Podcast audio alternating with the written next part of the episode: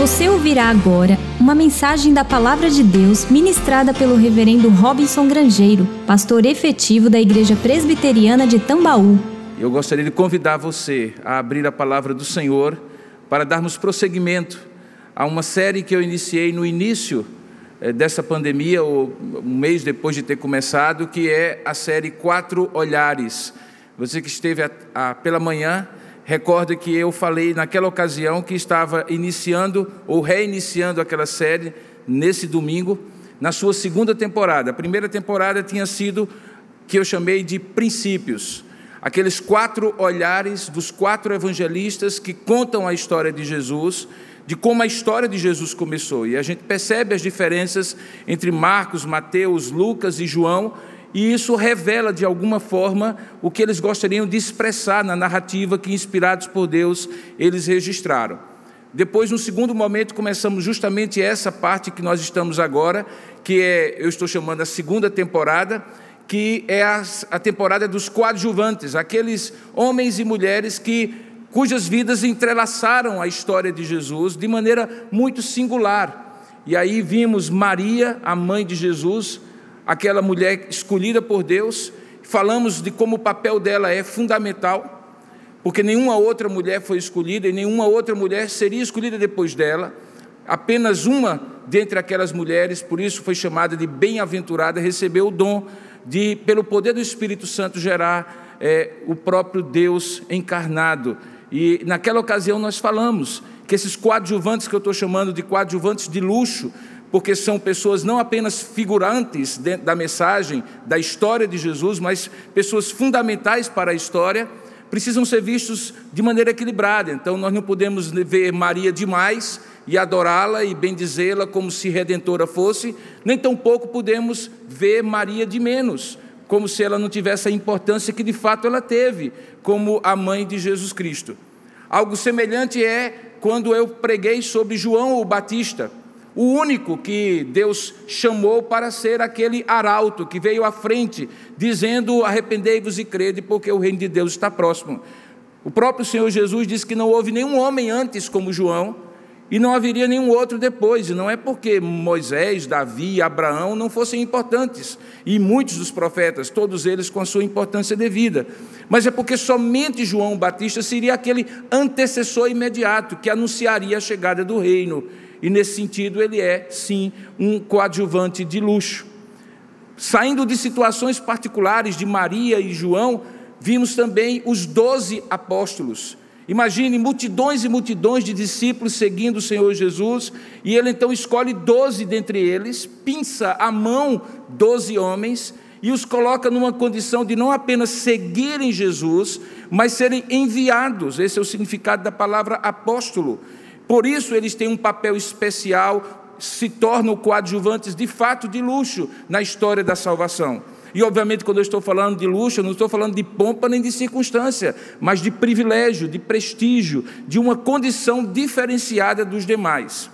Vimos na última vez que eu preguei sobre isso, que um deles em particular tinha sim um papel importante, tanto é que nas quatro listas que os evangelhos trazem dos apóstolos pelo nome, ele sempre está em primeiro lugar, ele sempre é chamado Simão Pedro o principal, ou Simão Pedro o primeiro dentre os apóstolos. E novamente o princípio se estabelece: nem podemos ver Pedro demais e torná-lo um papa que ele não foi, o primeiro, segundo alguns, mas que não há fundamento bíblico nem histórico algum, e também não podemos dizer que ele é semelhante a todos os demais, porque o papel dele é muito importante na história da salvação. Só para vocês terem ideia, o livro histórico do Novo Testamento, Atos dos Apóstolos, do capítulo 1 até o capítulo 12, é praticamente dominado pelas, pelos fatos que ocorrem com Pedro. Só a partir do capítulo 13, quando Antioquia da Síria aparece, o apóstolo Pedro, Paulo, que já é convertido no capítulo 9, toma aquela, aquele, aquela iniciativa de ser apóstolo aos gentios pelo chamado de Deus, é que Pedro vai saindo aos pouquinhos de cena, mas até o capítulo 12 ele é o principal dos apóstolos. Ele está no topo da lista que os evangelistas narram sobre os apóstolos. Só que no sentido diametralmente oposto, lá no finalzinho, tem uma figura também que infelizmente entra para a história. mas que entra para a história, como eu gosto de dizer, para o lixo da história, porque toda a referência do Novo Testamento sobre ele, tanto nos Evangelhos como no livro de Atos, é que ele se chamaria ou se chamou Judas Iscariotes, aquele que traiu Jesus. Então, se Pedro é destacado no topo da lista pelo seu papel importante na história da salvação, Judas também tem um papel importante, mas diametralmente oposto, porque ele é aquele coadjuvante que sempre tem uma possibilidade de querer estragar a cena que está sendo narrada pelos evangelistas. Hoje, pela manhã, nós vimos uma dessas cenas, que foi a cena da Santa Ceia, de como ele foi um homem que revelou na interioridade de suas ações aquilo que no seu coração havia, aquilo que ele exteriormente fez revelava os traços de sua personalidade, de um caráter depravado, ainda que dissimuladamente seguindo a Jesus. Vimos como ele era ambicioso, como ele premeditadamente procurou os principais sacerdotes e ofereceu, entregou de bandeja, vendeu Jesus por 30 moedas, o valor de um escravo morto por acidente, como a lei de Moisés é, descrevia. E hoje à noite eu gostaria de ver com vocês uma outra cena bastante significativa e que revela um pouco o caráter de Judas, não mais aquilo que ele deixa antever ou aquilo que ele deixa transparecer das suas, do seu, das suas, dos seus vícios de, de caráter, das suas fissuras de caráter, mas aquilo que ele efetivamente faz, os atos de traição concreta que acontece no jardim do Getsemane. E esse é o texto que eu gostaria que você abrisse aí na sua Bíblia, que se encontra em Mateus capítulo 26. Eu passei para você, Rubenilton, João capítulo 18, mas foi por engano. Então, as pessoas que estão assistindo aí, que estão vendo o, a, a, o letreiro na, na transmissão, não é João capítulo 18, é Mateus capítulo 26. Depois vocês me puxam as orelhas aí, porque a idade vai chegando, a gente vai confundindo até os evangelhos. Mateus capítulo 26. Eu gostaria de convidar você a abrir, porque possivelmente, a partir do verso 1, porque possivelmente esse texto é o texto mais completo para você compreender o que eu estou chamando de cena da traição, que acontece justamente no jardim das oliveiras, ou naquilo que ficou conhecido como Getsemane. Abra, portanto, aí Mateus capítulo 26, a partir do verso 1. Nós vamos ler aos poucos esse capítulo. Agora, para um pouquinho e antes da gente ir para a leitura e antes de orar pedindo a, Deus a sua iluminação, eu gostaria de chamar a sua atenção para o que eu desejo com isso. O que é que, qual é o meu objetivo com essa mensagem de manhã e à noite? Eu não tenho dúvida, irmãos, como eu falei pela manhã, que nada do que aconteceu com Jesus, mesmo o plano mais sórdido de Judas, das autoridades judaicas, religiosas, das autoridades romanas, seria capaz de frustrar, de tirar de Deus, da mão de Deus, o controle da história. Você vai ver nesse texto vários momentos em que claramente é dito que tudo o que aconteceu estava determinado a acontecer. E estava determinado a acontecer porque cumpria profecias para que o Filho de Deus morresse na cruz e nós tivéssemos a redenção que nós temos. Não há nenhum, nenhuma, nenhuma dificuldade, porém, de que, mesmo crendo nisso, nós possamos olhar a responsabilidade pessoal, intransferível, de Judas e de cada um daqueles personagens nos atos de traição. Por um lado, havia uma pré-ordenação de Deus, mas por outro lado, cada um deles foi pessoalmente responsável pelo ato que cometeu. E isso, obviamente, é um mistério para nós, porque acaba tocando na velha questão da predestinação de Deus e da responsabilidade humana. Que Deus preordena todas as coisas é fato, está no decreto eterno de Deus, a Bíblia está recheada de menções a isso. Mas que anjos e homens criados com responsabilidade moral são imputáveis pelos seus atos, não há dúvida também, a Bíblia está recheada. E como conciliar essas coisas? Não se trata de uma ou outra, mas de uma e outra, porque ao mesmo tempo que Deus pré-ordena todas as coisas, cada pessoa é responsável pelos seus atos. Muitos se preocupam em tentar explicar que Deus já sabia de tudo, Deus já tinha predestinado tudo, predestinado tudo, e portanto, como compreender isso aqui? Eu prefiro deixar essa discussão, que no meu ponto de vista é inócua para o propósito de hoje, para um outro momento. Porque o que mais interessa aqui é como eu e você podemos olhar para Judas e ver nele um discípulo escolhido, tirado, colocado sobre o, sobre o prestígio de ser apóstolo de Jesus, tornar-se um traidor. E este é o risco, mesmo sendo Judas único na história, que cada um de nós, como discípulos de Jesus, corremos, ou, ou cada um de nós corre. Por quê? Porque é possível, de maneira dissimulada, de maneira hipócrita, caminhar com Jesus como discípulo, aparentemente demonstrar diante de todos que é discípulo, mas no interior do seu coração, por várias razões que sejam, começar as pequenas traições do dia a dia que vão acabar numa vida que, ao término dela, será uma grande traição contra Jesus para que tal não aconteça comigo e com você, para que a gente não fique pensando filosoficamente como organizar a nossa ideia sobre a predestinação versus a responsabilidade humana, mas para que a gente foque no que cabe a nós, que é a responsabilidade humana, é que essas duas mensagens de hoje pela manhã e à noite foram preparadas. O meu desejo é que, ao final do culto, você saia daqui dizendo assim: eu preciso ser mais cauteloso, eu preciso vigiar mais meu coração, porque se um homem como Judas, que comia da mão de Jesus na Santa Ceia, traiu Jesus de maneira tão desvalada, deslavada, desculpe, de uma maneira tão cruel, premeditada, dissimulada, é possível que o meu coração enganoso, por mais que eu pense que não, também me leve a atos de traição que eu preciso vigiar para que Deus não seja desonrado na minha vida. Bom, tendo feito essa longa introdução, vamos começar o sermão, porque alguns poderiam pensar, o pastor já começou a pregar antes de ler o texto.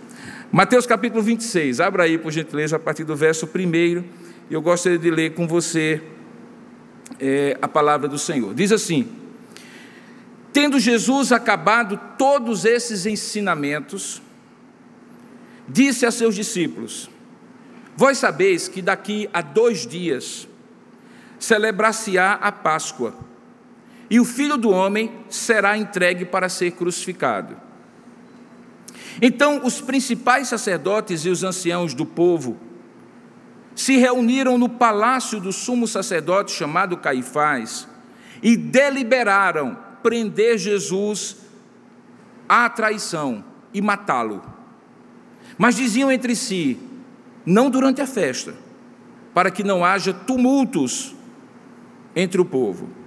Ora, estando Jesus em Betânia, na casa de Simão o leproso, aproximou-se dele uma mulher trazendo um vaso de alabastro cheio de precioso bálsamo, que ele derramou sobre a cabeça, estando ele à mesa. Vendo isto, indignaram-se os seus discípulos e disseram: Para que esse desperdício? Pois este perfume podia ser vendido por muito dinheiro e dar-se dar aos pobres.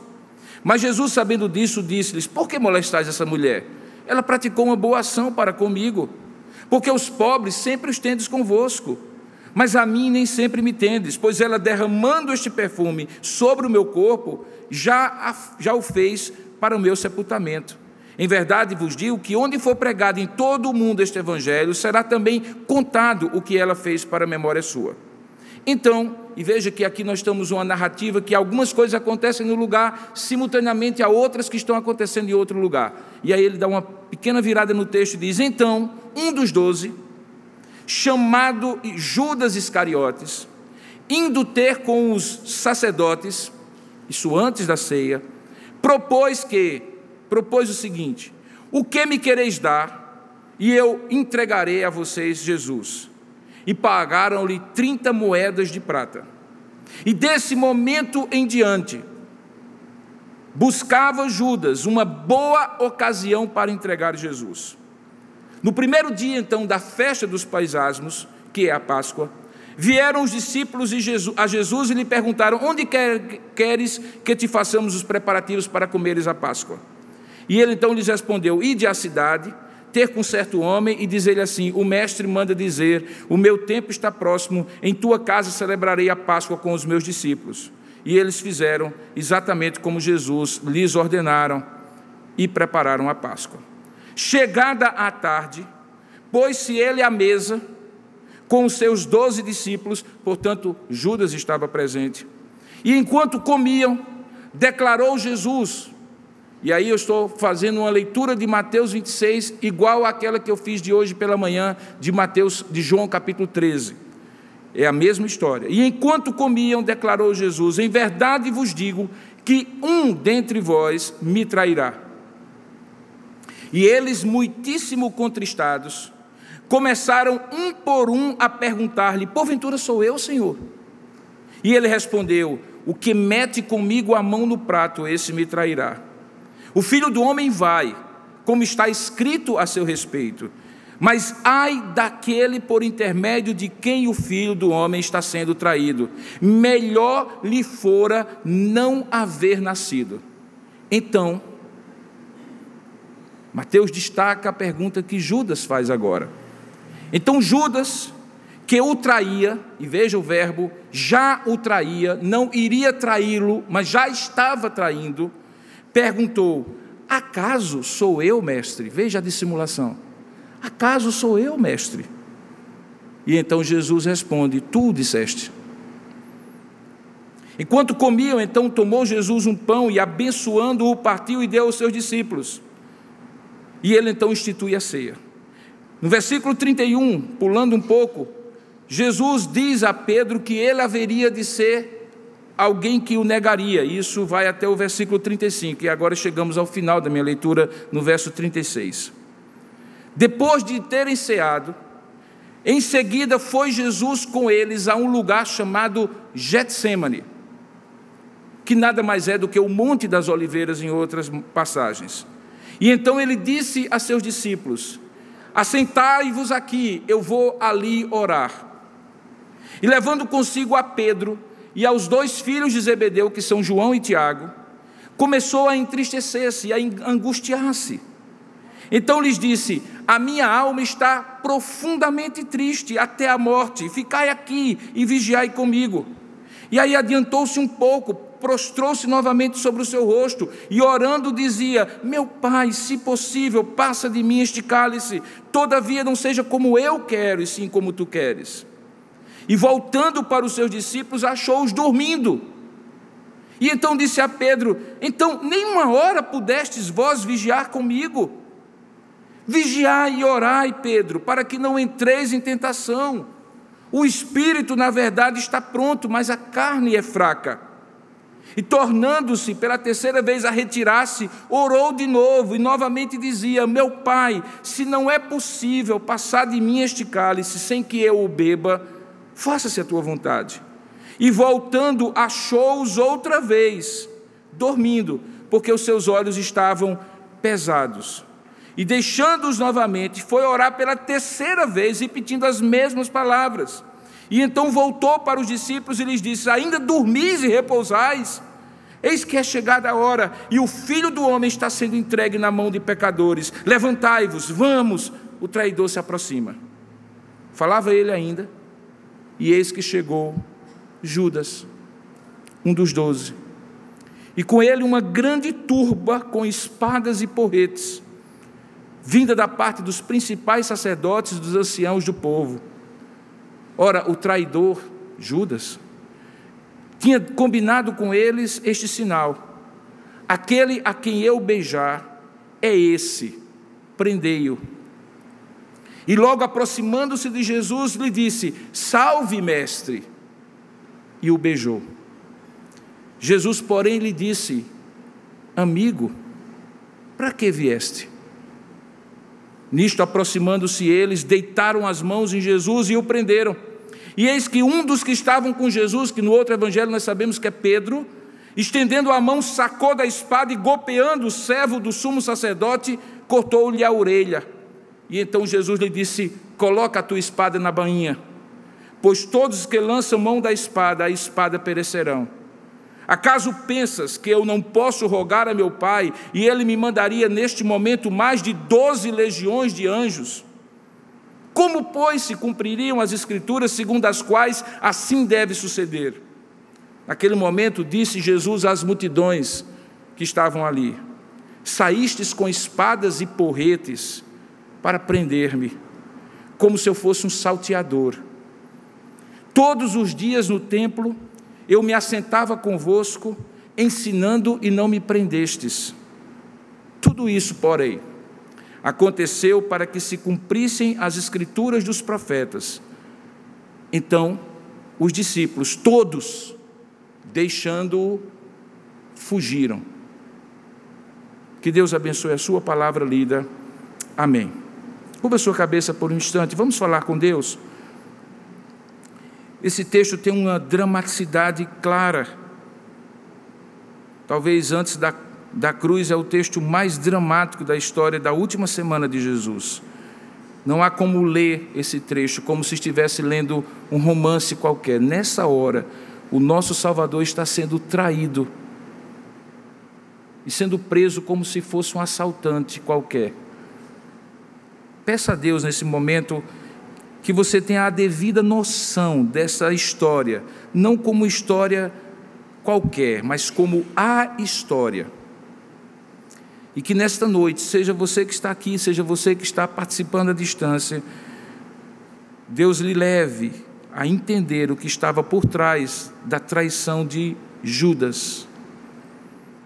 E fale ao seu coração: ó oh Deus, nós oramos que assim seja que pela tua graça e misericórdia, de fato, o Senhor nos permita ouvir a tua voz. E que cada um de nós possa ser transportado na nossa mente àquela situação. E o teu espírito nos conduza a entender o porquê dessas palavras, desses diálogos, deste episódio, desta cena, onde o teu filho foi preso de maneira inocente por causa da traição de um discípulo dissimulado. Oh Deus, dá-nos agora a tua clareza, o discernimento do teu espírito. Fala ao nosso coração. É o que nós oramos em nome e para a glória de Jesus. Amém, Senhor. Esse trecho eu falei para você, talvez seja o capítulo que resume numa sucessão muito rápida de acontecimentos e de cenas, enquanto uma está acontecendo no jardim da Getsemane, outra está acontecendo no palácio do sumo sacerdote. Enquanto uma tem Judas tomando iniciativa e pedindo um acordo comercial para vender Jesus por 30 moedas de prata, aqui está Jesus com os discípulos, quatro, três deles mais próximos dele, Pedro, Tiago e João, orando e se preparando com absoluta consciência de que sua hora estava chegando e, portanto, tudo que haveria de acontecer naquela noite não seria coincidência, mas seria de fato, dentro do propósito de Deus, um cumprimento de profecias. Esse texto que nós lemos, ele é dinâmico assim como eu coloquei na leitura, porque ele acontece de uma tarde para uma noite. Com exceção das primeiras partes, dos primeiros eh, versos desse capítulo, quando a preparação da Páscoa está em foco, todos eles acontecem assim, de uma hora para outra. É como se aqueles muitos riachos começam a se juntar num, num rio caudaloso, com uma correnteza forte que acelera os fatos. E que todos os evangelistas narram de maneiras diferentes nos seus quatro olhares, e que Mateus é magistral quando mostra duas realidades, que são aquelas que eu mencionei. Por um lado, nada do que aconteceu aqui foi por acaso, mas Deus estava no controle e Claramente, Mateus deixa isso notório quando fala que, para que se cumprisse a Escritura, o próprio Jesus dizendo: o filho do homem haverá de ser entregue, e assim por diante. E por outro lado, que cada uma daquelas personagens teve uma responsabilidade muito clara, muito explícita, que levou Jesus à cruz.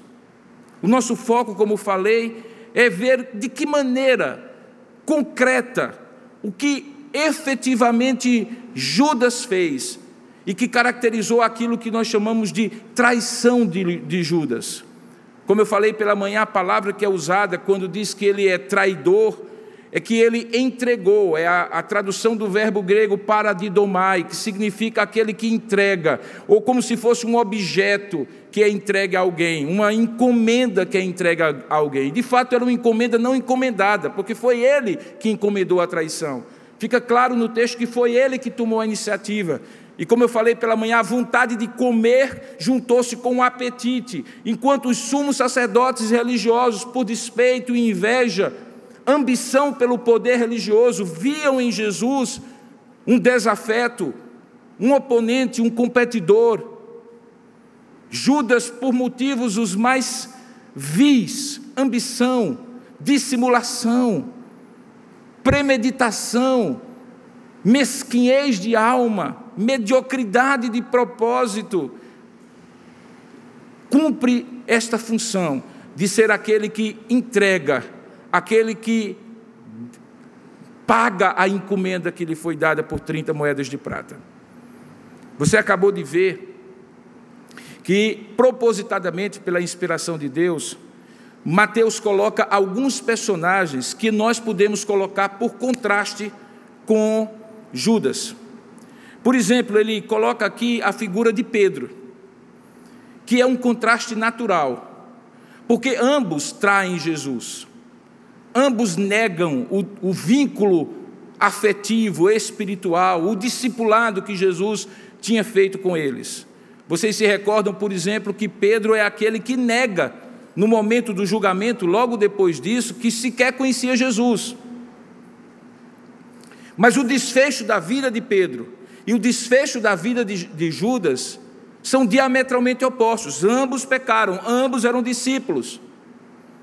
Ambos, de alguma forma, negam e traem o vínculo com Jesus. E embora, obviamente, de maneira objetiva, o que Judas fez foi muito mais sério, porque ele não apenas omitiu-se negando o vínculo, mas ele entregou o seu próprio Senhor aos algozes, o fato é que em um e em outro, duas dinâmicas espirituais aconteceram. O texto diz que Pedro entristeceu-se profundamente, e lá na frente ele é restaurado, embora já tivesse desistido de si mesmo. É naquela hora em que Jesus o vê na pesca maravilhosa, já totalmente desalentado e desanimado, e o chama e ali faz aquelas famosas três perguntas: Pedro, tu me amas, tu me amas, e aí restaura Pedro ao apostolado. Mas no desenvolver desse texto, o que acontece com Judas é o oposto. Tomado pelo remorso, e o texto é muito claro, não era arrependimento, e a grande diferença do remorso para o arrependimento é que o arrependimento é a mudança e o remorso é apenas o sentimento da desgraça. Remorso está muito a, a, a, relacionado com vergonha diante dos outros e não necessariamente com culpa, porque quem sente culpa, convencido pelo Espírito, se é discípulo do Senhor, é isso se traduz em mudança, em arrependimento, em decisão de não caminhar mais nessa direção e passar a caminhar na outra, coisa que não aconteceu com Judas que apenas se condoeu diante do fato de que ele havia entregue o inocente e agora vergonhosamente tinha 30 moedas nas mãos que não lhe serviriam para nada. E ele então vai e se suicida, como nós conhecemos a história. E o suicídio dele é muito significativo, porque é uma espécie de expressão da justiça própria. É como se ele dissesse assim: para mim não tem jeito, eu tenho que punir a mim mesmo pelo mal feito que eu fiz quando na verdade quem é de Deus realmente reconhece: para mim não tem jeito, mas porque a graça de Deus é superabundante, Ele tem como consertar o mal feito que eu fiz. E aí se arrepende, busca a graça e por isso é perdoado. E essa é a grande diferença do discípulo do Senhor, verdadeiramente discípulo. Por isso que aqui é contado por Mateus o aviso que está do versículo 31 ao versículo 35 que Jesus faz de Pedro. E como Pedro é ingênuo, como Pedro é aquele que precipitadamente diz assim: Nunca, Senhor, eu te negarei. E Jesus então diz assim: Nada, antes que o galo cante, tu me negarás três vezes.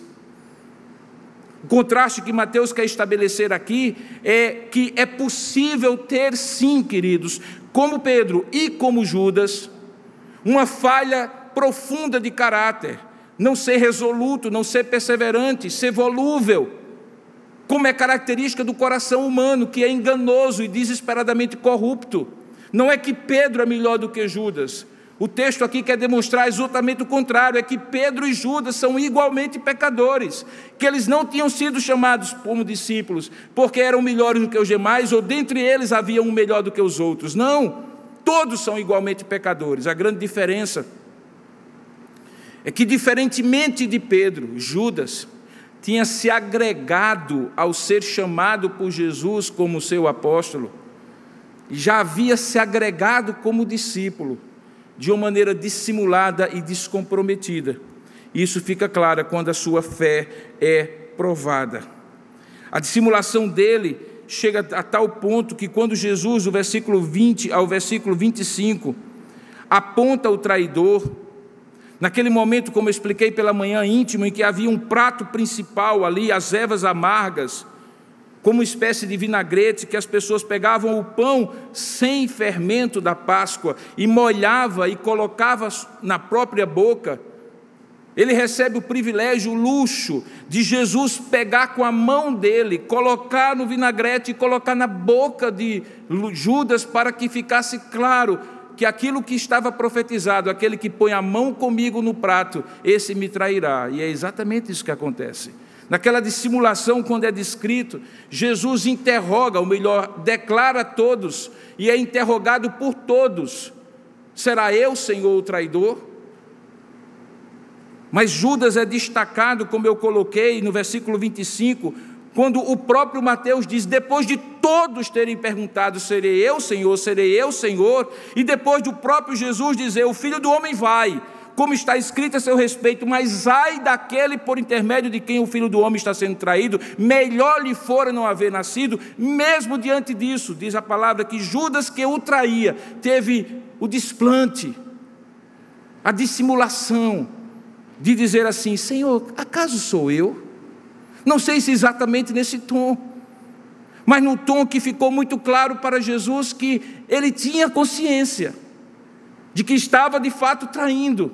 E embora os outros não conseguiram perceber que era ele o traidor, entre ele e Jesus havia clareza. Jesus sabia que ele era o traidor e ele sabia que estava traindo já Jesus quando tinha feito o acerto com os sumos sacerdotes. De modo que quando Jesus lhe responde no final do versículo 25: Tu o disseste. Jesus utiliza-se das próprias palavras de Judas para a condenação do próprio Judas. Coisa que ele faz também diante do interrogatório que vai suceder. E todas essas circunstâncias são preparadas no mesmo dia, coisas assim, uma em cima da outra, para chegar àquilo que eu chamo de o ápice da traição de Judas, que acontece justamente do verso 36 ao verso 46, que é o foco da mensagem. O texto diz que Jesus já conhecia, e os seus discípulos também, aquele lugar para onde eles tinham ido.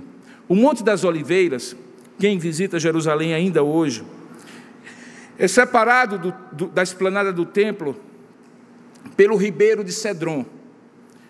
É possível ver do templo o Monte das Oliveiras, inclusive a Catedral das Nações, e é possível ver do Monte das Oliveiras o pináculo do templo, as muralhas do templo e a, o, o Domo da Roca, que hoje é uma mesquita muçulmana, aquela imagem clássica de Jerusalém.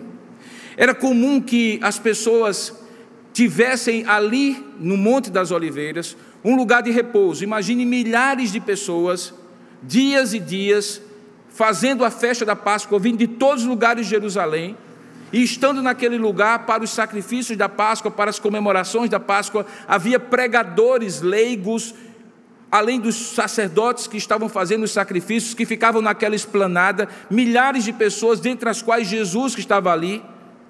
E quando chegava o fim do dia, eles corriam, porque a cidade ficava cheia de gente, para as pequenas cidades vizinhas que se viam de cidades dormitório.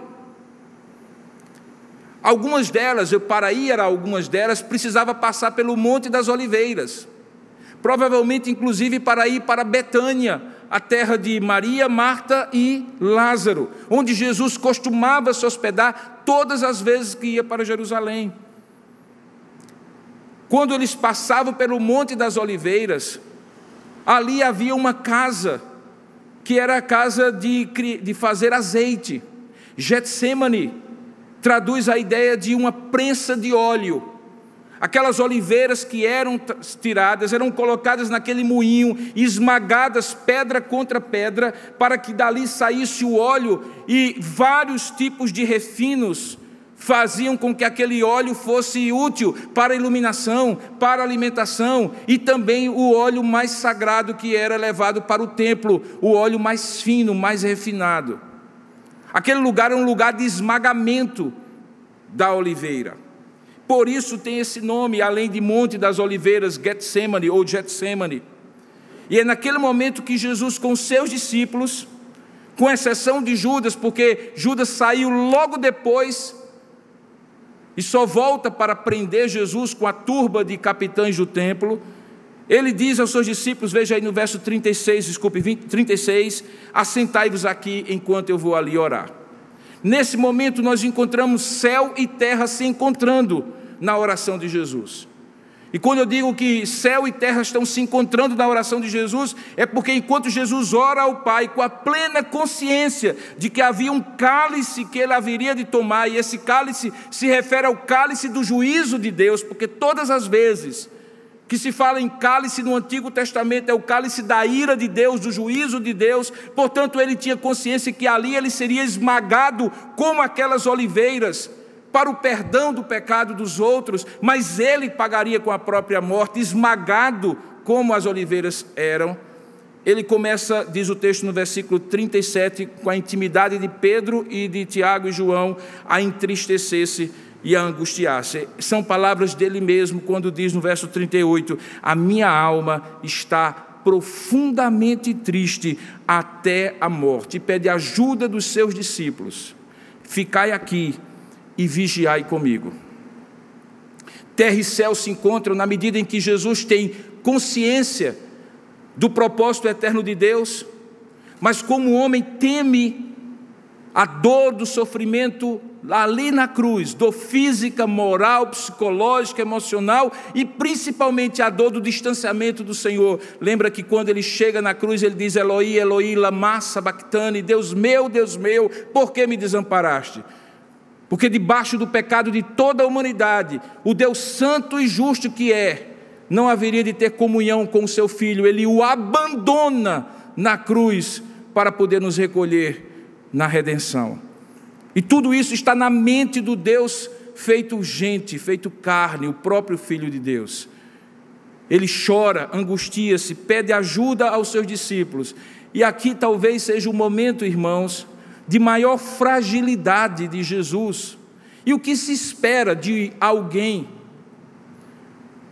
O que se espera de alguém sobre quem você dedica três anos e meio da sua vida, convivendo, que você permite que ele veja os milagres, sinais e prodígios que você opera que ele lhe chama dentro da multidão de discípulos para uma categoria especial chamada apóstolos, para continuarem a obra dele depois que ele morrer. O que se espera de Pedro, Tiago, João e, consequentemente, também de Judas, como discípulos. Quando ele diz: Ficai aqui e vigiai comigo. E novamente as atitudes se contrastam. Porque na medida em que ele vai orando e se angustiando, os discípulos, de maneira insensível, indiferente, parece que sem perceber a dramaticidade daquela hora, adormecem. Não conseguem passar uma noite sequer com Jesus, sofrendo a dor de Jesus, demonstrando de maneira recíproca, empática, tudo aquilo que Jesus haveria de sofrer e que já tinha sofrido por eles. Eles são indiferentes, tanto é que no final, quando o traidor trai Jesus é preso, todos eles fogem. E que, o que Mateus está querendo demonstrar é que, de fato, como Pedro e como aqueles discípulos, Judas também era esse discípulo insensível, indiferente, descomprometido. Mas há alguma coisa que, no caso de Judas, é muito mais pesado. E é por isso que ele diz no versículo 46: Levantai-vos porque o traidor se aproxima. E, e irmãos, eu fico pensando assim: veja, Jesus sabia que o, o, os capitães do templo estavam ali, que haveria uma turba de pessoas para prender Jesus. Ele chama até de multidão nesse texto, era uma quantidade enorme de pessoas. Ele sabia que aquelas pessoas todas, de alguma forma, teriam um papel fundamental na sua traição. O prenderiam, o acusariam de maneira injusta, o julgariam, o levariam para a cruz. Mas veja onde é que está o foco de atenção e de amargor da alma de Jesus: o traidor se aproxima. Porque de quem você menos espera, daquele que come ao seu lado, tira a comida junto com você do mesmo prato, é que vem justamente a traição. A traição tem um poder insidioso, perversivo, de corroer aquilo que é básico nas relações: lealdade, sinceridade, dedicação mútua, reciprocidade. Certamente naquela hora, na mente de Jesus, três anos e meio de dedicação a Judas e aos demais discípulos passa pela mente. E o que acontece logo depois é que o verso 47 diz que enquanto ele falava, levantai-vos, vamos, vocês não querem mesmo me ajudar, levantem-se, o traidor se aproxima. Enquanto ele falava, eis que chega Judas. Irmãos, Mateus descreve com detalhes sórdidos a sordidez daquela traição. Se eu disse pela manhã que não havia lugar mais íntimo para um judeu do que ao redor da mesa, que você não comia ao redor da mesa com o inimigo. Por isso, quando Jesus deixa que Judas participe da sua última ceia, e o texto de João diz que, tendo amado os seus, amou-os até o fim, isso incluía Judas. Por outro lado, hoje à noite eu preciso dizer que não há gesto de maior intimidade em qualquer cultura do que um beijo.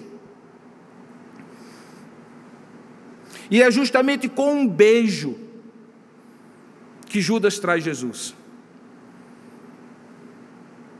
Aproveita-se da intimidade e do acesso, que outro não teria, que ele já estava acostumado a ter por toda aquela convivência, e se aproxima de Jesus e veja como ele perverte o sentido desse beijo. Ao invés de ser de intimidade, é de traição. Ao invés de ser de proximidade, é de afastamento. Isso combinado premeditadamente com os algozes de Jesus, na escuridão daquele bosque de oliveiras. Ele combina com os seus algozes, olha, como eles não conheciam, porque Jesus não andava com colarinho eclesiástico como os religiosos de hoje. Possivelmente ele poderia passar incólume numa multidão, e ainda mais no escuro. Judas combina com aqueles homens que haveriam de prender Jesus, que o sinal da sua traição seria o beijo.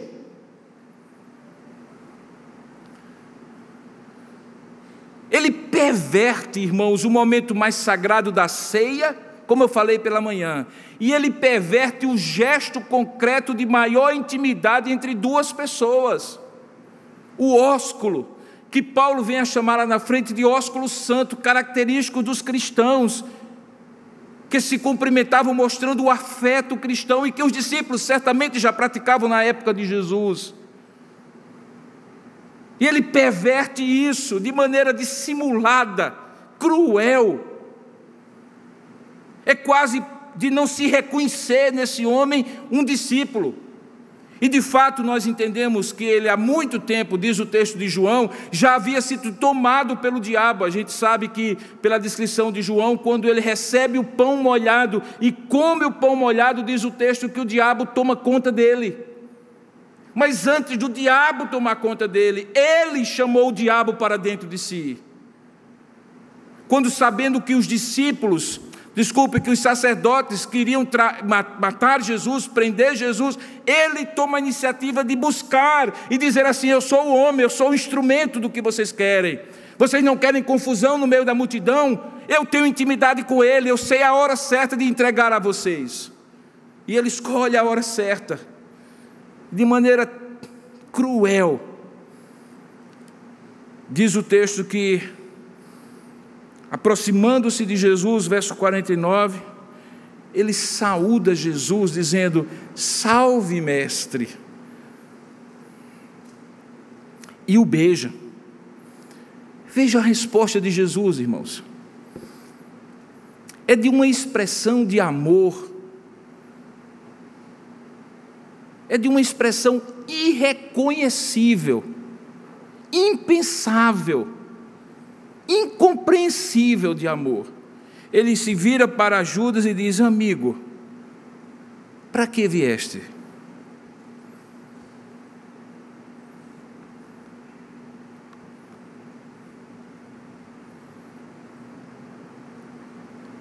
Jesus sabia. Não era uma pergunta retórica apenas. Eu tenho plena certeza, irmãos, que quando Jesus diz para Judas, amigo, para que vieste? Como havia dito antes, tu o disseste. Como havia dito antes na ceia, o que tens a fazer, faz-o depressa. Eram momentos em que Jesus estava confrontando Judas com os seus atos. Porque ao longo da Escritura, certas perguntas que Deus faz têm respostas tão óbvias que só podem ser compreendidas dessa maneira. Por exemplo, a primeira delas, lá em Gênesis capítulo 3. Quando depois de ter caído em pecado, Adão e Eva se escondem de Deus, e Deus pergunta assim: Onde estás? É lógico que ele sabia, como Deus onisciente, onde eles estavam. O que ele queria era onde é que vocês estavam, onde vocês estão, não do ponto de vista da locação geográfica, aí atrás do mato se escondendo com vergonha do pecado, mas onde vocês estão em relação a mim.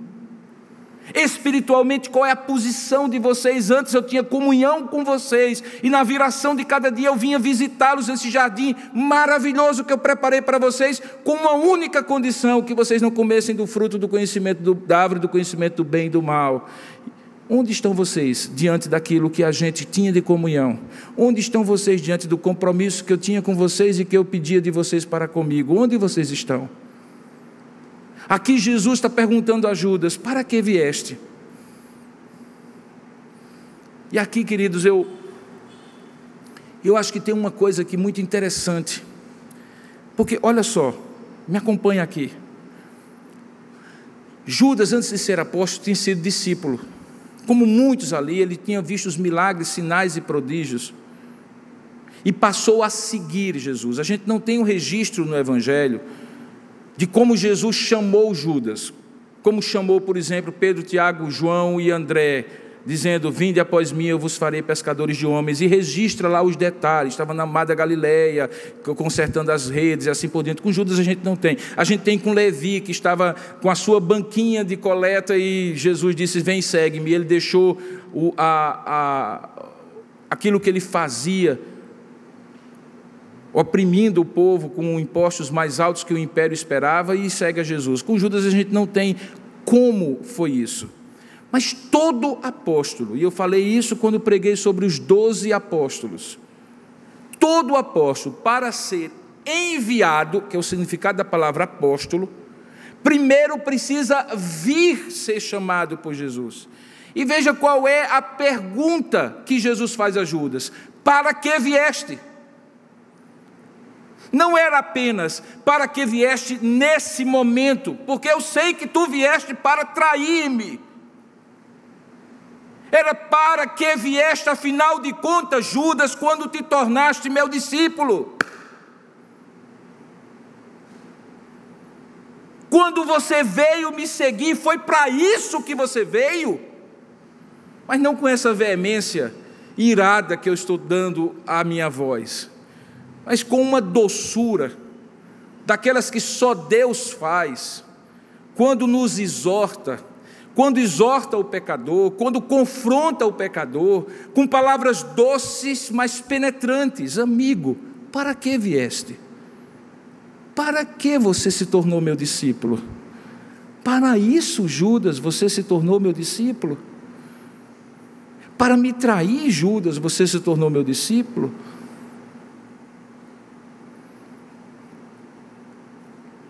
O texto diz que a resposta ficou sem resposta. Porque o verso 50 diz que nisto, aproximando-se eles, deitaram as mãos em Jesus e o prenderam. E novamente uma atitude é confrontada, a atitude de Pedro que saca na sua ira, no seu, na sua reação colérica, sua espada e passa na cabeça de Malco, o, o, servo do sumo sacerdote, e tira a orelha dele. O outro evangelho diz que Jesus vai lá e coloca a orelha de volta e cura aquele homem que, inclusive, estava ali para prendê-lo. Essa história, irmãos, se alguém inventasse um dia, era inacreditável. Ela só é acreditável porque ela é tão extraordinária que só pode ter sido inspirada por Deus porque é alguém que chama o traidor de amigo, é alguém que cura a orelha arrancada por um seu discípulo para defendê-lo, sendo este que vinha para prendê-lo, como era o servo do sumo sacerdote. E veja que aqui o contraste é que a falta de compromisso e de defesa e de lealdade que Judas demonstrava com Jesus é contrastada com o mau jeito, sincero, mas mal feito de Pedro demonstrar sua lealdade a Jesus, quando tira a orelha do, do servo do sumo sacerdote. E o que Jesus novamente aproveita é para ensinar, porque ele se vira e diz assim: põe a tua espada de volta na bainha, Pedro. Pois todos os que lançam mão da espada, veja aí no verso 53, também a espada perecerão. E aí ele ensina: olha, nada do que está acontecendo aqui, eu não teria como reverter. Acaso você pensa que eu não poderia rogar ao meu pai que enviasse nesse momento mais de 12 legiões de anjos, cada legião tinha 120 homens, portanto era muita gente. Como, pois, se cumpririam as Escrituras se assim não fosse suceder? Pedro, e naquele minuto, naquele momento, Jesus então se dirige às multidões e confronta, dizendo assim: Vocês estão me prendendo como se eu fosse um salteador, mas eu sou o Salvador, e vocês verão quando isso acontecer. Tudo isso, porém, aconteceu, dizia ele, para que se cumprissem as escrituras dos profetas. E naquele momento levam Jesus preso, e aí vem mais uma atitude contrastada todos abandonam Jesus. Todos fogem de perto de Jesus. A gente coloca o peso sobre Judas da traição, e é pesada a traição de Judas. A gente coloca o peso da negação de Pedro, e é pesada a negação de Pedro. Mas todos os outros também fugiram e abandonaram o meu Senhor, o seu Senhor. Nós estamos chegando à conclusão do que eu quero contrastar, o que eu quero ensinar nesta noite. Queridos, em dado momento, quando Jesus estava muito tempo desses fatos, sendo questionado, ele disse algo muito interessante. Ele disse assim: A sabedoria é justificada por suas obras. Era um ditado popular. Era um ditado popular. Seria mais ou menos equivalente a quem disso usa, disso cuida, nos dias de hoje. Ou seja, aquilo que você pensa, aquilo que você crê, aquilo que você acha de valor, aquilo que você valoriza, vai se traduzir nas suas atitudes práticas. Esse é um sinal de como aqui aconteceu exatamente isso. No coração de Judas já havia uma traição feita, e essa traição se traduziu, se concretizou em atos de negociar com os sacerdotes de combinar o sinal de quem seria Jesus, de deixar Jesus na ceia para não ficar exposta às suas articulações nas escuridões da noite, de liderar, o texto diz que ele, o texto de Atos capítulo 1, verso 6 diz que ele foi o guia dos que prenderam Jesus. Imagine só que papel, irmãos. Você e eu sermos o guia como discípulo do Senhor, daqueles que haveriam de trair Jesus, foi esse o papel que Judas trouxe para si. Ele saiu do privilégio e do luxo da história de ser apóstolo para o lixo da história e ficou marcado para o resto da vida como o homem que se tornou traidor do seu mestre, do seu Senhor. Tudo isso já estava no coração de Judas, como eu falei pela manhã. E na ocasião certa, como eu falei, usando outro ditado popular, que a ocasião faz o ladrão, Judas colocou para fora aquilo que no seu coração já havia. Portanto, queridos, quando a gente olha para aquilo que a gente chama de atitudes concretas de traição, a gente tem que buscar as origens dessas atitudes concretas de traição e que estavam no coração de Judas.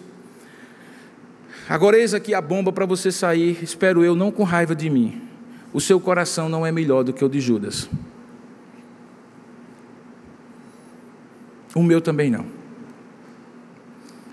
Não estou dizendo que você tem toda possibilidade, que você vai ter toda condição de trair Jesus como Judas traiu. Eu digo que você potencialmente tem um coração com toda franqueza, com todo carinho, com todo amor pastoral, você tem toda a condição de ser tão dissimulado, tão desleal, tão descomprometido com Jesus como Judas teve. Porque isso não tem a ver com ser Judas ou ser Robson, tem a ver com ser humano. E é por isso, queridos irmãos, que o nosso olhar tem que ser posto sobre onde nascem as atitudes de traição. E as atitudes de traição nascem num coração que progressivamente vai tendo um relacionamento com Jesus utilitarista, interesseiro e não devotado. Esse foi o problema de Judas. Se você dá uma olhadinha na história de Judas, faz uma espécie de estudo assim longitudinal, biográfico sobre Judas, você vai perceber que progressivamente ele foi se tornando um religioso de mão cheia. Um sujeito que hoje você elegeria para ser pastor na igreja de Tambaú, para ser presbítero na igreja de Tambaú, para ser diácono aqui nessa igreja. Alguém que você daria a tesouraria, como de fato os discípulos deram para ele, da igreja. Porque aparentemente ele era o melhor dos discípulos assim como os demais. Mas no seu coração, progressivamente, ele foi se afastando da graça de Deus, se tornando desleal de alma. E quando você se torna desleal de alma, logo, logo a deslealdade descerá para atitudes, palavras e comportamentos. E aí já será tarde, a traição já aconteceu aqui dentro, e logo vai se revelar lá fora. Nenhum de nós será como Judas, como nenhuma mulher seria como Maria, nenhum homem seria como João Batista. Mas do ponto de vista da semelhança do nosso coração, infelizmente, nós somos filhos de Adão, assim como Judas também o foi. E embora ele tivesse assumido o papel de ser o traidor, acerca de quem Jesus disse: Olha, tudo isso que está acontecendo está se cumprindo a Escritura. O filho do homem haverá realmente de ser traído, mas ai daquele que colocar a luva e se tornar a concretização deste papel que está pré-ordenado. E Judas quis esse papel. E o grande problema é se nós estamos caminhando para também nas nossas traições diárias, da lealdade que deveríamos ter a Jesus, também caminhando para assumir esses pequenos papéis de pequeno Judas. Precisamos ouvir Jesus dizendo: Amigo, para que viestes? Você precisa diariamente dizer assim: afinal de contas, para que é que eu me tornei discípulo de Jesus? Porque, ainda, como eu falei pela manhã, que Deus preserve você e você será preservado. Cabe a você, por ser preservado, perseverar. E essa relação da preservação de Deus e da perseverança do homem, que tão misteriosa é que ninguém consegue explicar, é muito melhor vivenciada quando você não se preocupa tanto como Deus vai lhe preservar e se preocupa mais em como você vai eh, perseverar. Porque a perseverança tem a ver sim com o seu compromisso, com a sua lealdade, com o seu discipulado com Jesus.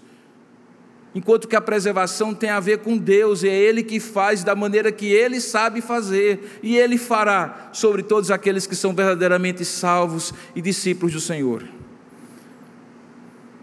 Você precisa ouvir Jesus dizendo assim para você: Tu dissestes.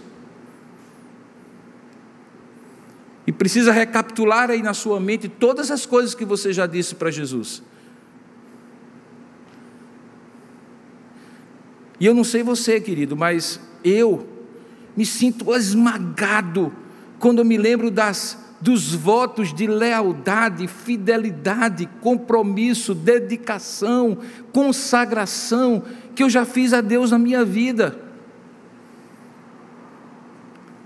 Eles me vinculam eternamente a Jesus, mas esporadicamente eles são negociados por 30 moedas por mim. por você também. Queira Deus preservá-lo para que isso não se concretize na grande traição. E qual é a grande traição? Que é o acúmulo das pequenas traições cotidianas. É quando você abandona completamente a Jesus e o caminho discípulo de discípulo de Jesus. Em 32, 33 anos de ministério, eu já vi isso acontecer algumas vezes. Eu tenho uma tristeza, uma tristeza tremenda de que os dois jovens, que na época eram jovens como eu, que me discipularam em Cristo, um que me ensinou as primeiras orações, como é que eu orava, e um que me ensinou como é que eu lia a Bíblia, e como é que eu podia estudar a Bíblia e fazia estudos bíblicos comigo. Hoje ambos estão longe do Senhor, mas não é longe do Senhor porque nunca mais vieram para a igreja. É longe do Senhor mesmo. É blasfemando contra o Senhor. É negando aquilo que criam, apostatando da fé. A eles, Jesus está perguntando, amigo, para que viestes? Que tal não aconteça comigo nem com você, queridos? Mas lembre-se, a sabedoria se justifica pelas suas obras, é pelos atos concretos de palavras e comportamentos que você revela o que está acontecendo no interior da sua alma. Portanto, é no interior da sua alma que você tem que cuidar para não se tornar entre os amigos de Judas. Que você eventualmente abandone por medo nos momentos mais difíceis da sua vida, como os discípulos abandonaram. Que você negue nos momentos difíceis em que você, por autopreservação, parece pensar mais em você do que em Deus, ainda que sejam atos terríveis de pecado, de deslealdade, mas são consertáveis quando o seu coração ainda está aberto para a graça de Deus. Tal não aconteceu com Judas. Ele já havia fechado a sua alma para Jesus. E o desfecho da sua vida, irmãos, é terrível. Tomado pelo remorso, Judas tenta consertar. Volta para os sumos sacerdotes e os sacerdotes e diz assim: está aqui o dinheiro que vocês me deram. Eu entreguei um inocente. A essa altura, Jesus estava preso, ainda não tinha sido condenado e não tinha sido crucificado. Talvez Judas pensava assim: eu vou, eu vou fazer o seguinte, eu vou consertar a besteira que eu fiz. Sabe o que acontece? Aqueles homens que haviam usado aqueles, aquele discípulo, juntando a fome com a vontade de comer, eles queriam matar e destruir Jesus, e Judas foi o instrumento para isso. Eles pegam o dinheiro de Judas e dizem assim: esse dinheiro é maldito, esse dinheiro é dinheiro de sangue, ele não serve sequer para ser colocado no gasofilácio do templo. E eles jogam, as moedas de prata caem no chão e depois essas moedas são usadas para comprar um cemitério de estrangeiros perto de Jerusalém, perto do vale de Enon. Jesus valeu o terreno de um cemitério, de um escravo morto por acaso, segundo a lei de Moisés. E tudo isso por causa de Judas, o traidor. Você entende agora porque, para a história, ele saiu do luxo de ser apóstolo de Jesus para o lixo da história. Que tal não aconteça nem comigo nem com você? Mas deixa eu reiterar encerrando. Tem que ser no dia a dia. Vigie o seu coração. Ao menor sinal de esfriamento, de deslealdade, de descrença, busque a Deus. Busque a pessoas que possam lhe ajudar. Ninguém se esfria espiritualmente como usando nitrogênio líquido que congela a pessoa. Não, é aos pouquinhos. Quando a gente negligencia coisas básicas que aquecem o nosso coração e nos comprometem com Deus. Daí a minha preocupação tremenda. Quando nesses dias de pandemia, as pessoas começaram a se acomodar, e aí eu trago, pedindo licença aos que estão aqui, uma palavra especial a você que está me assistindo, tanto nos canais da igreja como aqui no Instagram do CS. É cômodo ficar em casa, e eu compreendo todos os motivos que você tiver, por ser portador de comorbidades, por estar no grupo de risco. Mas, queridos, hoje eu saí da escola bíblica dominical, do, do, desculpe, do culto pela manhã, com meu cunhado Wagner indo para casa. E nós fomos pela pela principal do Bessa. Um pouco depois do Meg Shopping, começou o engarrafamento. E não foi possível passar pela, pela, pela, pela avenida. Estou tentando lembrar o nome da avenida do Bessa, aquela principal. Agimir de Figueiredo. Porque não havia como passar, tal era a quantidade de carros, de pessoas nos barzinhos à beira-mar. E eu tenho absoluta certeza que havia membros da igreja presbiteriana de Tambaú ali, crentes em Jesus Cristo, que não estão na igreja, porque não podem se contaminar, mas podem ir ao supermercado, podem ir ao barzinho, podem ir ao banco, podem fazer tudo, podem viajar. Isso é um sinal de esfriamento perigoso. Porque quando a gente não sente vontade de estar aqui, junto com os discípulos, se agregando e se aquecendo, o nosso coração esfria e daqui a pouco está congelado. Eu duvido, irmãos, eu peguei um voo quinta-feira de madrugada para cá. Eu duvido que aqui tenha mais risco de contaminação do que num voo de avião. Eu duvido. A pessoa que estava ao meu lado baixava a máscara. Uma mulher passou mal e teve que ser atendida na, na, na, na frente da aeronave pelos médicos. Pessoas espirravam, não havia um lugar sentado, mas todos estavam viajando. A gente evita ir ao supermercado, mas quem aqui já foi nesses últimos dias, vê por que razões crentes em Jesus Cristo, com todos os cuidados que nós tomamos aqui, não estão aqui para adorar a Deus nem pela manhã nem à noite. Por quê? Não seria isso sinais de um esfriamento, de um comodismo, de ficar em casa porque realmente é mais confortável? Você imagina quando o pastor está demorando, você pode ir até o banheiro, coisa que você não faz agora, pode tomar uma aguinha, pode de repente assistir o sermão tomando uma Coca-Cola, um suco, mastigando um amendoinzinho torrado. Tudo isso parece ser muito mais confortável do que estar aqui, mas eu olho essa situação e vejo sinais de esfriamento, e nesses finais de esfriamento, acreditem em mim, muitos Judas aparecerão. Nos momentos, antes que alguém me interprete mal, que todos aqueles que não estão aqui são Judas, eu estou advertindo que não deixem o esfriamento tomar conta no coração de ninguém, nem dos que estão aqui, nem dos que estão lá, por nos acostumarmos a uma vida religiosa. O Brasil hoje vê estupefato, sinais e mais sinais, personagens e mais personagens, que pouco tempo atrás eram considerados como ícones da vida evangélica no Brasil e que estão sendo esfregados na nossa cara todos os dias à noite como exemplos de mau testemunho, e o nome dele sempre é dito: pastor, pastora, missionário, evangélico. É perceptível que está havendo um esfriamento. E o mundo está esfregando na cara da igreja o descompromisso dos crentes que têm facilmente começado como discípulos, até sendo chamados para serem enviados como apóstolos, mas no meio aparecem 30 moedas de prata e uma combinação que no frigir dos ovos, como diziam os antigos, vai acabar na traição de Jesus. Não aquela, essas que a gente comete no dia a dia.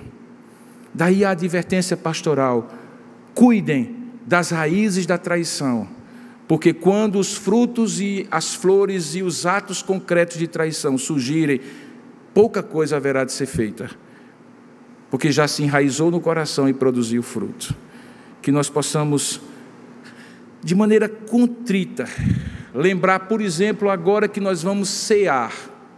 Existe uma grande polêmica dos teólogos porque os evangelhos parecem sugerir um que Jesus deixou Judas participar do momento em que ele transforma a Páscoa na ceia, e outros talvez imaginam que não, naquela hora antes de cear, Judas saiu. Nós vamos cear. Você é convidado a participar. Agora, suponhamos que Judas tenha participado da ceia. Você consegue conceber alguém que no coração já tinha colocado 30 moedas no, no bolso, já tinha traído Jesus, já tinha acertado tudo e combinado o beijo, e mesmo assim teve a insensibilidade de pegar o pão e comer o pão, e pegar o cálice e comer, tomar o cálice, como se tivesse comunhão com Deus? Mas, queridos, nós corremos o mesmo risco de fazer isso hoje à noite, como em outros momentos de ceia. É simplesmente fazer aquela oração litúrgica superficial: Senhor, me perdoa pela multidão dos meus pecados, e pronto. Mas Deus quer mais do que isso para a sua igreja. Ele quer que discípulos que comunguem com Ele sejam de fato e que estejam de fato em comunhão com Ele, comprometidos cheios de falhas, porque somos pecadores, mas comprometidos, capazes de pecar, mas desejosos de não pecar, fazendo uso diligente dos meios de graça para se fortalecer, porque, como ele mesmo falou, vigiai e orai, porque o espírito está pronto, mas a carne é fraca. Se for assim, você vai participar da ceia hoje, de uma maneira que não foi a maneira que Judas e aqueles que o negaram, chegaram Jesus, como Pedro, e que abandonaram Jesus, participaram, não como discípulos desleais, mas como discípulos comprometidos.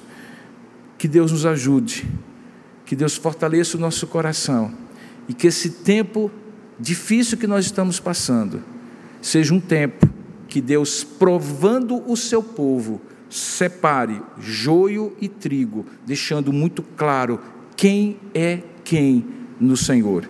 E não serei eu que direi quem é joio e quem é trigo.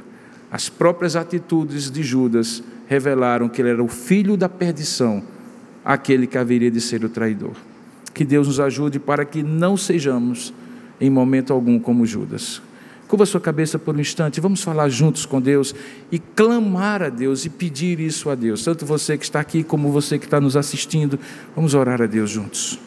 Ó Deus amado e querido Pai, nós rogamos a Ti misericórdia, porque bem sabemos, ó Deus, o potencial que há em nós de Te desagradar, de Te desonrar, de fazer aquilo que não Te agrada, porque somos a semelhança de Judas, pecadores, caminhamos contigo, mas frequentemente somos desleais a Ti. Perdoa as nossas deslealdades, para que possamos de fato e de verdade ser comprometidos contigo, que nós não sejamos objetos, nem instrumentos, nem agentes da grande traição contra ti, que é te abandonar. Perdoa-nos e dá-nos a tua graça, Senhor. Nós oramos em nome e para a glória de Jesus. Amém. Você encontrará mensagens como esta, além de outros conteúdos e informações, nos canais oficiais da Igreja Presbiteriana de Tambaú, no Facebook, Instagram e YouTube. Deus abençoe sua vida.